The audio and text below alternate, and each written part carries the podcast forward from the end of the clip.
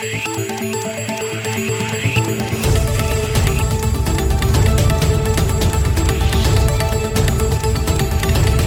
et bienvenue à cette nouvelle édition de Santé, Sciences et Développement, le magazine scientifique de SciDev.net en partenariat avec votre radio. À la présentation, Sylvia Coussan. Au sommaire de cette édition, en RDC, la découverte en Belgique d'un nouveau variant du Covid-19 qui serait d'origine congolaise préoccupe les autorités sanitaires. Au Bénin, il est aussi question du Covid-19 avec le lancement de la première phase de vaccination contre la pandémie. Particularité de cette campagne de vaccination, le pays a opté pour deux différents types de vaccins, à savoir l'AstraZeneca et le vaccin chinois Sinovac. En Guinée, la fièvre à virus Ebola refait surface près d'un mois après l'enregistrement du dernier cas supposé de la maladie. Trois nouveaux décès et un cas suspect viennent d'être enregistrés non loin de Nzerekore, l'épicentre de la maladie. La rubrique Kesako nous emmène cette semaine au Cameroun où nous en saurons un peu plus sur les plaies inguérissables. Et puis l'agenda scientifique de la semaine, ce sera comme d'habitude en fin d'édition.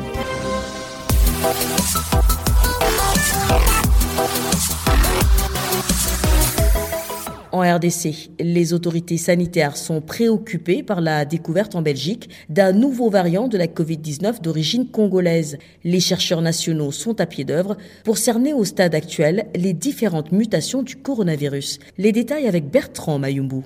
Actif dans une dizaine de pays européens, ces variants Covid, le B1 214 a été identifié pour la première fois en République démocratique du Congo et en République du Congo, selon certains chercheurs. Le docteur Placide Mbala, professeur assistant à l'université de Kinshasa et chef de département d'épidémiologie à l'Institut national de recherche biomédicale, INRB, explique. Il y a eu un, variant de SARS-CoV-2. Les prélèvements ont été réalisés en avril et nous avons publié dans Gizet ce nouveau variant autour du mois de mai 2020. Avec les échanges qu'il y a entre la RDC et euh, la Belgique, certainement, euh, il y a eu également un premier cas qui a été détecté en Belgique. C'est l'IMT Anvers qui a publié au mois de juin 2020. Et depuis le mois de juin 2020 jusqu'à présent, ce variant circule déjà dans plusieurs pays, que ce soit en Europe, etc. Probablement que c'est un variant qui s'est revenu d'un cas importé. Mais c'est seulement le fait que c'est la RDC qui a mis pour la première fois ce variant sur la plateforme internationale,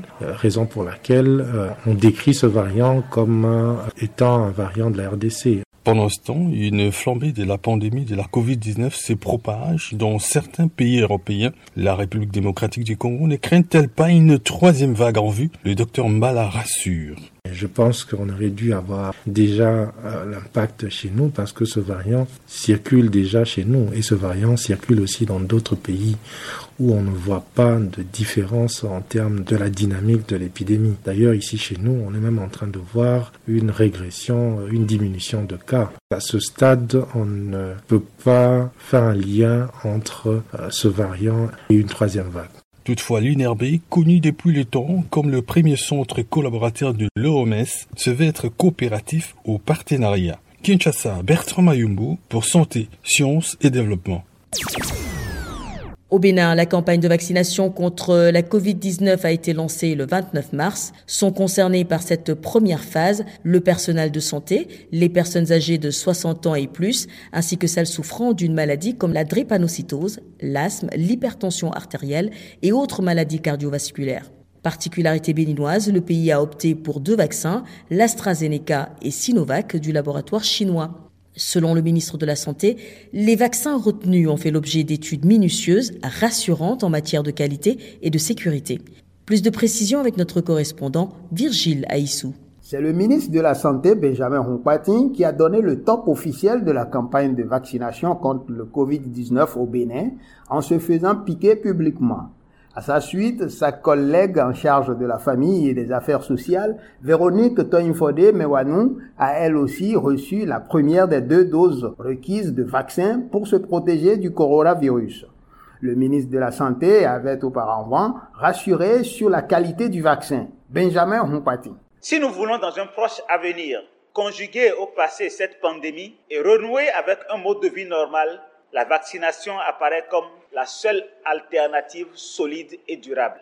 Grâce aux prouesses scientifiques réalisées en quelques mois, l'arsenal thérapeutique mondial s'est étoffé de différents vaccins offrant des moyens de protection de la population contre les formes graves de la maladie et permettant ainsi d'en réduire la morbidité et la mortalité. Je tiens à rassurer la population que sur la base des vérifications faites par les autorités sanitaires internationales, les avantages conférés par la vaccination sont largement supérieurs aux risques que l'on peut encourir. Grâce à l'initiative COVAX, le Bénin a d'abord reçu 144 000 doses du vaccin AstraZeneca. Ensuite, à travers la coopération avec la République de Chine et les propres efforts du gouvernement, le pays s'est doté de 203 000 doses du vaccin Sinovac du laboratoire chinois. Au total, 117 centres de vaccination sont ouverts dans le pays, dont la majorité est répartie dans les quatre départements sur 12 qui concentrent à eux seuls plus de 95% des cas enregistrés. Virgila Hissou, Cotonou, pour Santé, Sciences et Développement. En Guinée, près d'un mois après l'enregistrement du dernier cas dans l'actuelle épidémie d'Ebola, la maladie refait surface à Suluta, une préfecture située à 15 km de Nzerikore, l'épicentre de l'épidémie. Trois décès et un cas suspect y ont été enregistrés le 1er avril. Une résurgence qui relance les débats. Samuel Demba Diolamou à Conakry. Tout semblait être sous contrôle, puisque depuis le 4 mars, la Guinée n'avait pas enregistré de nouveaux cas d'Ebola. C'est ce qu'a affirmé le représentant de l'Organisation mondiale de la santé dans un entretien qu'il nous a accordé le jeudi 1er avril 2021. Jose Alfred Kizerbo. Depuis le 4 mars dernier, il n'y a pas eu de nouveaux cas confirmés. Ce qui est aussi favorable, c'est que tous les contacts des cas qui étaient connus ont été suivis pendant 21 jours et sont tous sortis de ce suivi depuis le 25 mars. Donc on n'a plus de cas confirmés actuellement. Le dernier cas hospitalisé est sorti le 23 mars et euh, les derniers contacts de tous les cas connus sont sortis du suivi de 21 jours le 25 mars. Eh bien, ce rêve a été brisé net car dans la même journée du 1er avril, trois cas de décès ont été notifiés, dont un cas confirmé d'Ebola dans la ville de Zérékoré, située au sud du pays où l'épidémie avait résurgi le 14 février dernier, cinq ans après la précédente. Selon la directrice préfectorale de santé de la région, ces nouveaux cas suspects sont survenus en l'espace de trois jours dans une même famille, Sobo Teuro. Il y a eu successivement trois cas. On a demandé même de les faire un prélèvement et ça s'est révélé positif. Parce que quand on l'a dépisté, il est venu à l'école de la santé, il était assis là-bas. Il a fait semblant d'aller se mettre à l'aise là. Après, il a disparu. Pour circonscrire cette nouvelle flambée, l'Agence nationale de sécurité sanitaire a déployé dès le vendredi 2 avril une équipe médicale sur le terrain à Soluta en vue d'identifier les nouveaux contacts des victimes. Il sera question ensuite de procéder à une vaccination de masse dans ce deuxième foyer de l'épidémie, après celui de la sous-préfecture de Guéké. Samuel Dimba Conakry pour Santé, Sciences et Développement.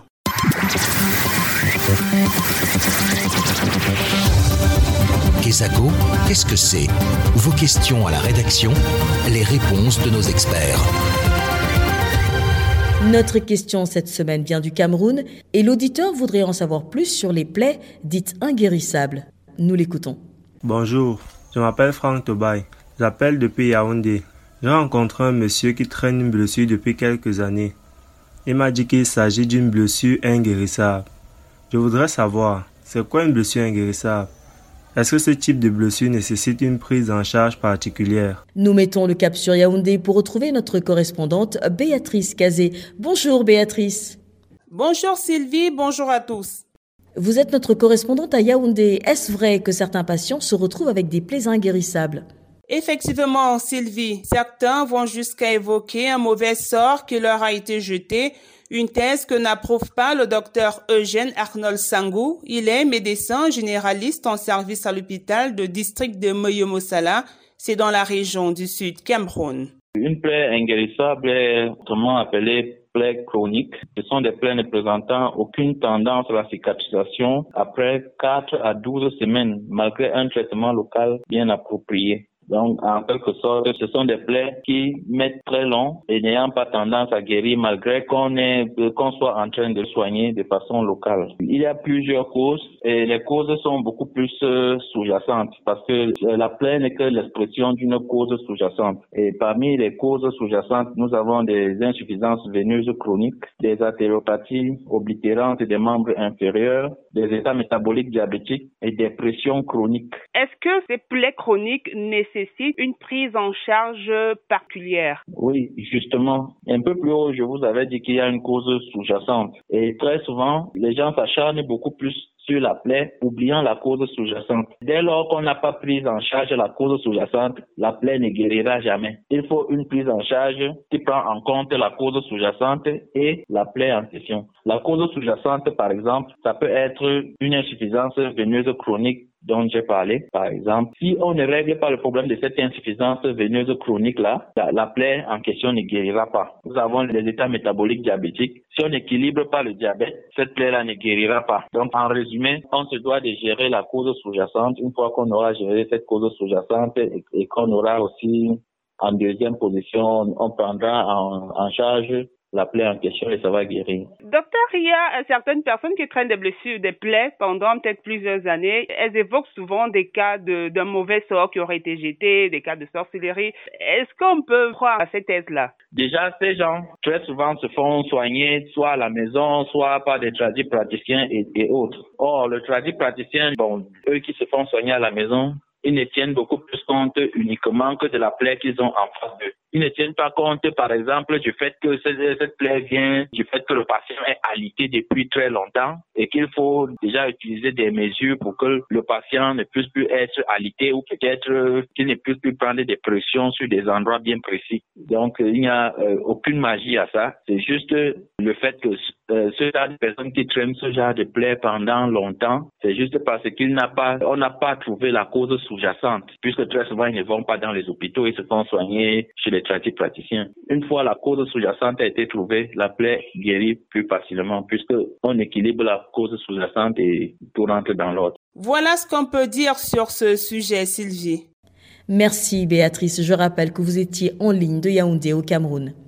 Si vous aussi souhaitez nous adresser une question, une seule chose à faire, appelez, écrivez ou laissez un message vocal au numéro WhatsApp suivant le plus 221 77 846 54 34. Je répète, le plus 221 77 846 54 34. Votre question, vous pouvez aussi nous l'envoyer par email. L'adresse email, c'est celle-ci, podcast.sidev.net. Podcast s'écrit P-O-D-C-A-S-T et SciDev s'écrit S-C-I-D-E-V. Je répète, podcast.sidev.net. Vos questions et commentaires sont attendus à ces différentes adresses à tout moment de la journée.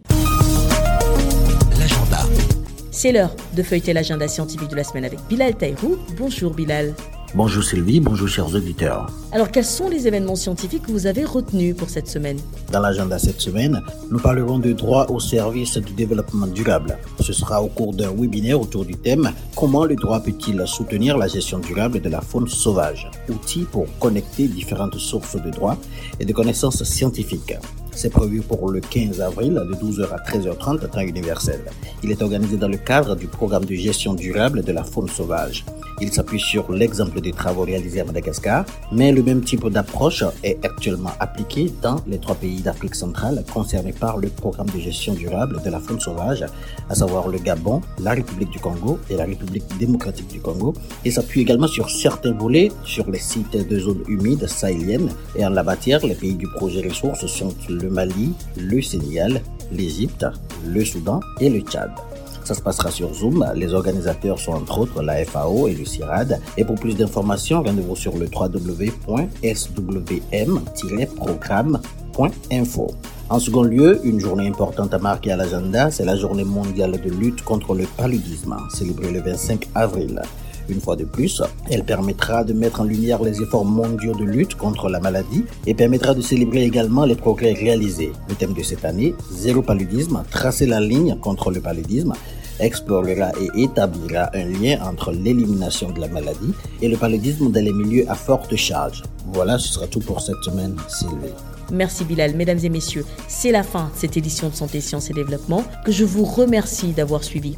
Rendez-vous la semaine prochaine pour une nouvelle édition, même heure, même fréquence et d'ici là, portez-vous bien. Cette émission est disponible en podcast sur le site sidev.net/fr. Cette émission a été réalisée sur financement du CRDI, le Centre de recherche pour le développement international, un organisme public canadien. Le CRDI investit dans le savoir, l'innovation et les solutions afin d'améliorer les conditions de vie dans les pays en développement.